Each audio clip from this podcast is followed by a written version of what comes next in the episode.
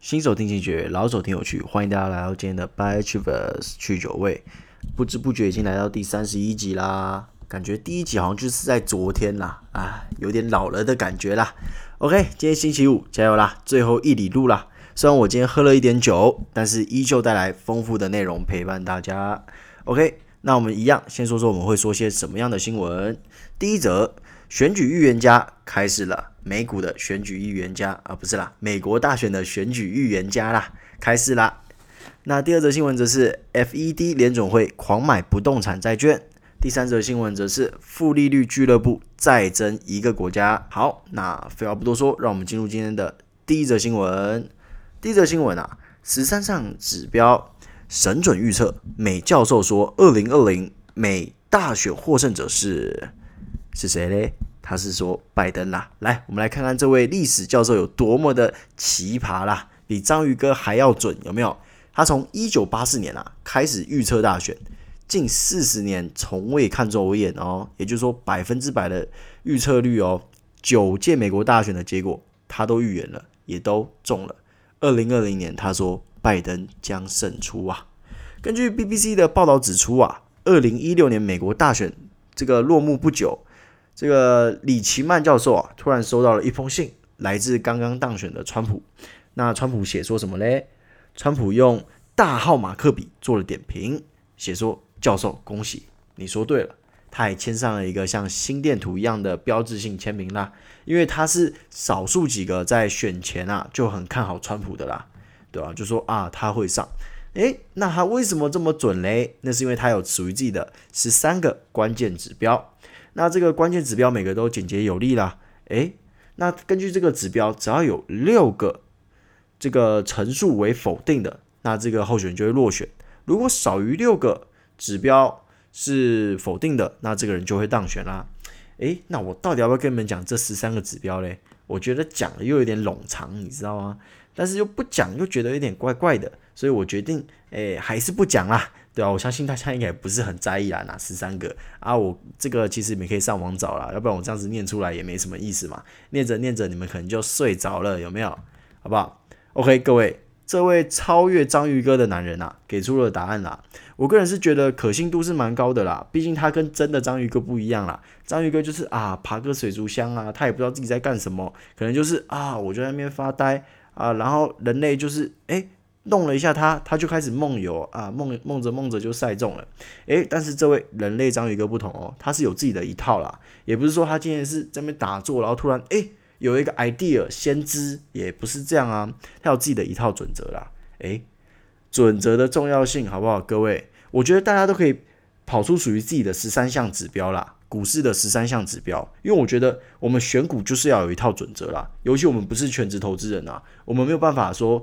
啊，抛下你的这个工作不管啊，就是说啊，我就是要来看这个 K D 线啊，看这个线图，这个趋势啊，及时报价也不可能嘛。你要是这样子搞，你老板一定 fire 你嘛，对不对？啊，如果你是老板，你这样子搞，你的客户也一定也 fire 你嘛，对不对？所以你也不可能这样做啊。所以说，我们就是订立属于自己的指标，然后找出价值型股票。因为我觉得只要有准则啦，你就能成为股市的章鱼哥啦。买有理由，卖也有理由，这样你放着也心安啊，这样你才不会卖在阿呆股嘛。诶，什么是阿呆股？就是今天如果主力想要搞你一波啊，然后把股价突然弄得很低，你就觉得啊，完了，天要塌下来了，我要来杞人忧天了，有没有？你就卖掉了，然后就隔天就涨回来，这叫做卖在阿呆股啦。但是只要你有自己的准则，就不会发生这种事情啦。OK，第二则新闻，FED 狂买。美房贷抵押证券发行爆天量，这个美国房贷利率不断的下探啦，引起了一波房贷的再融资热潮，进而刺激不动产的这个抵押款证券的发行激增。不过市场需求还是强劲啦，就是说哦，我尽管已经发了这么多，还是强劲啦。为什么嘞？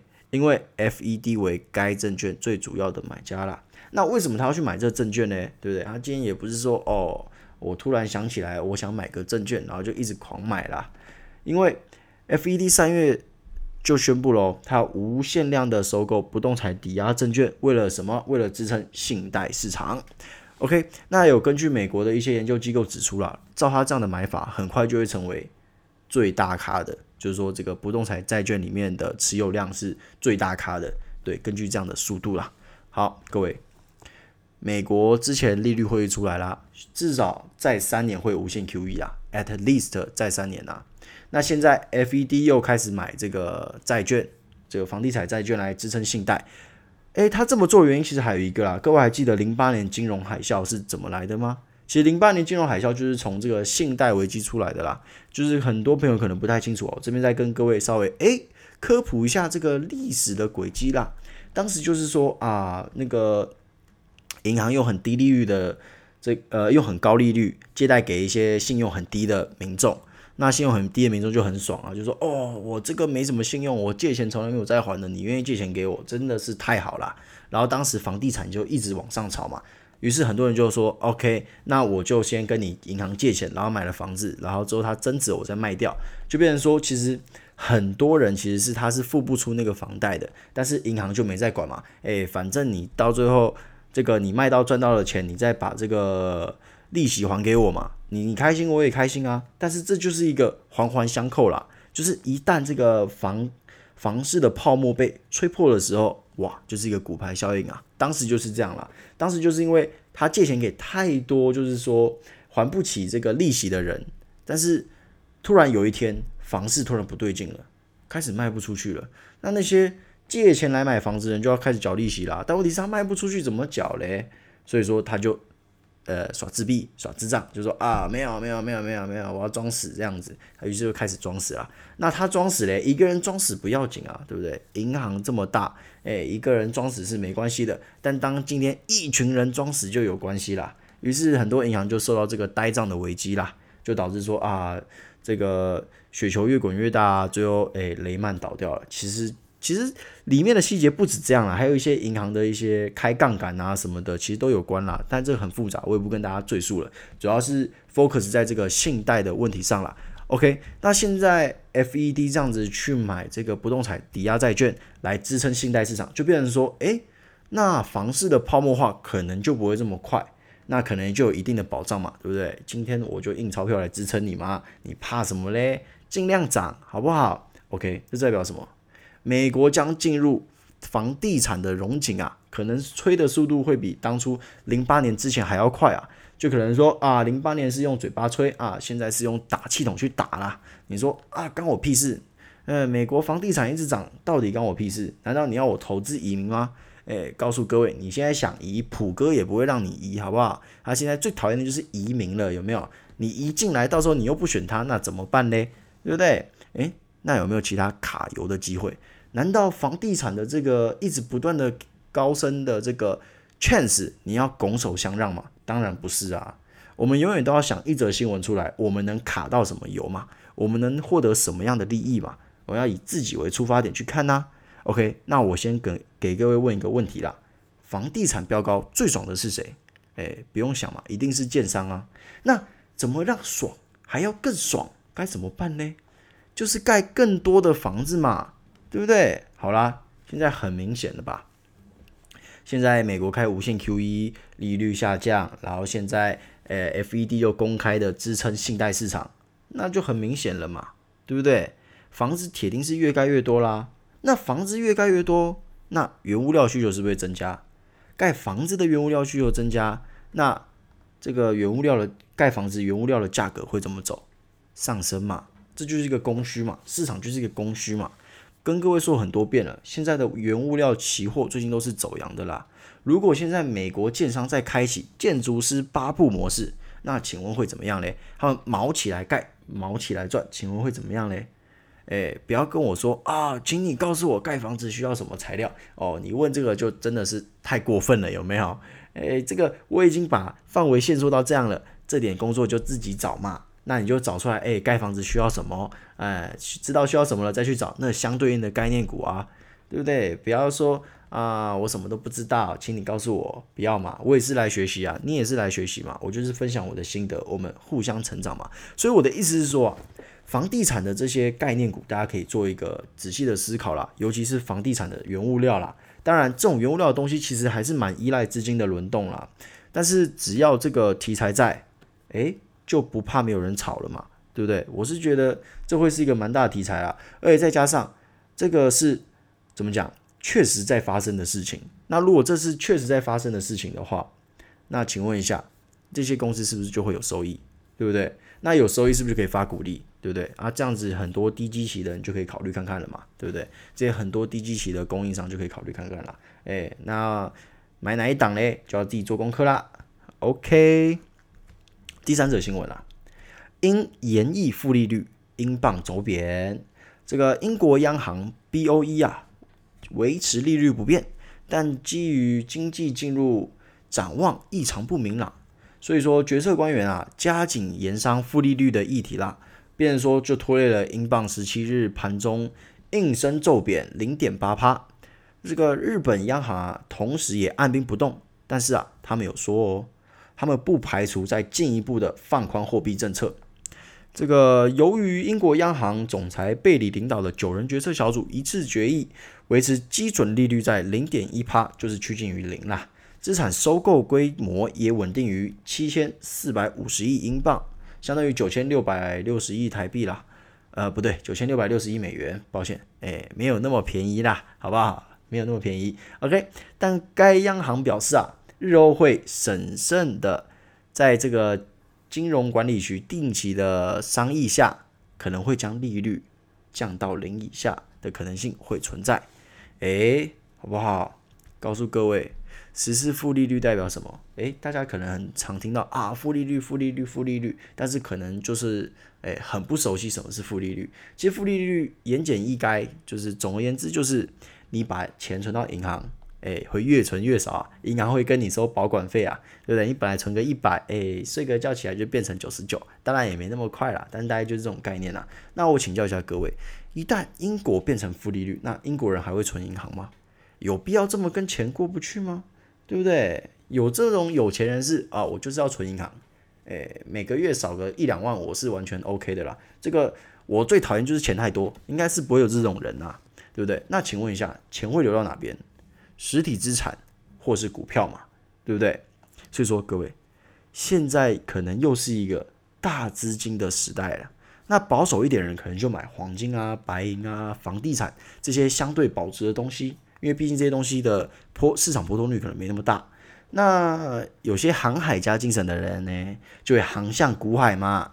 所以说各位怎么看这个美国大选之后的状况？我个人是觉得啦，股市还是有十分有机会做一个修正。那修正之后可能会前往牛市啦。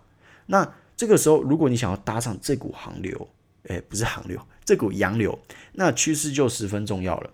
哎，我们必须要找出什么样的产业。能成为趋势，趋势意味着就是有讨论度嘛，对不对？所以说，为什么我一直很坚持说啊，我要用新闻来跟位跟各位说趋势，因为炒作真的很重要。所以说，我像我们这样子，大家一起聊个天呐，一起分析说，诶，最近今天每一天有哪些新闻值得拿出来探讨的？那久了之后，大家可能就会多少有一点感觉说，诶，什么样的题材会有未来性，而且。媒体看了会见猎心喜，就是说啊，这个题材我一定要报。那有媒体报就有能见度嘛，有能见度就可以炒作啊。诶，有炒作就有股价啊，这就是一个系列嘛。所以说，我们做这个节目就是希望可以跟大家有一点互动啦。就是说，诶，你也在想，我也在想，那你有想出什么东西，你也可以留言这样子。那主要就是跟大家分享我的心得，这样子，就是每一则新闻可能会有什么样的 bonus 给大家，这样子，没错。OK，那我们进入今天大家最期待的今日操盘环节啦！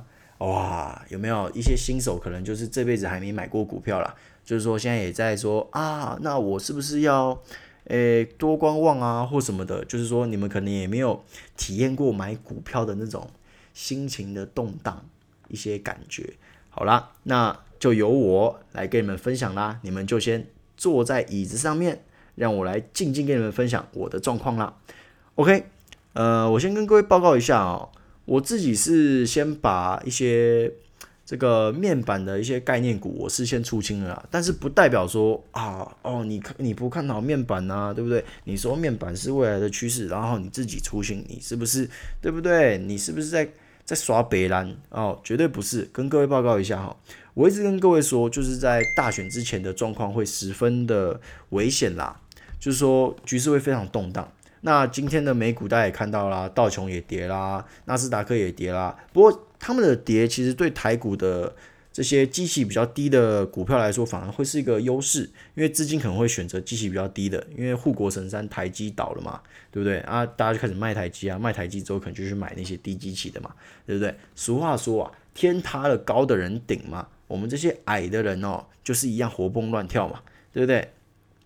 所以说，那你说，那你这样子为什么要把这个面板股给出清呢？诶，其实很简单，就是我不想承受那样的波动啦。而且我会一直跟各位报告说，我看的一直都不是现在的说啊，这个出货量啊什么的，我完全不是看这个啦。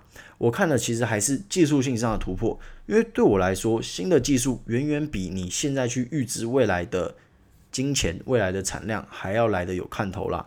所以我的意思是说，我之前跟各位分析过了，之前有一个新闻是苹果可能在。呃，明年的第一季会发表新的 iPad Pro，然后可能会搭搭载 Mini LED 跟 Micro LED。那我看中的是这个。那以看中这个来看的话，我觉得现在继续握着，等到那边的话，可能会经历上冲下洗啦。那我也是没有很想要啦。诶，私心的说，我也是想要低阶啦。没有人喜欢买在那么高的地方嘛，对不对？啊，我觉得现在其实也赚到我的甜蜜点了啦，都是二三十趴这样，我觉得很甜蜜啦，所以我就先出清了。OK，那至于其他的，我就是依然放着啦，因为就像跟各位说的，只要是看好趋势，我没有道理要放手嘛。啊，你就说啊，你面板也看好趋势啊，你还是放手啦。诶，理由也跟大家说了，绝对没有要糊弄你们嘛，对不对？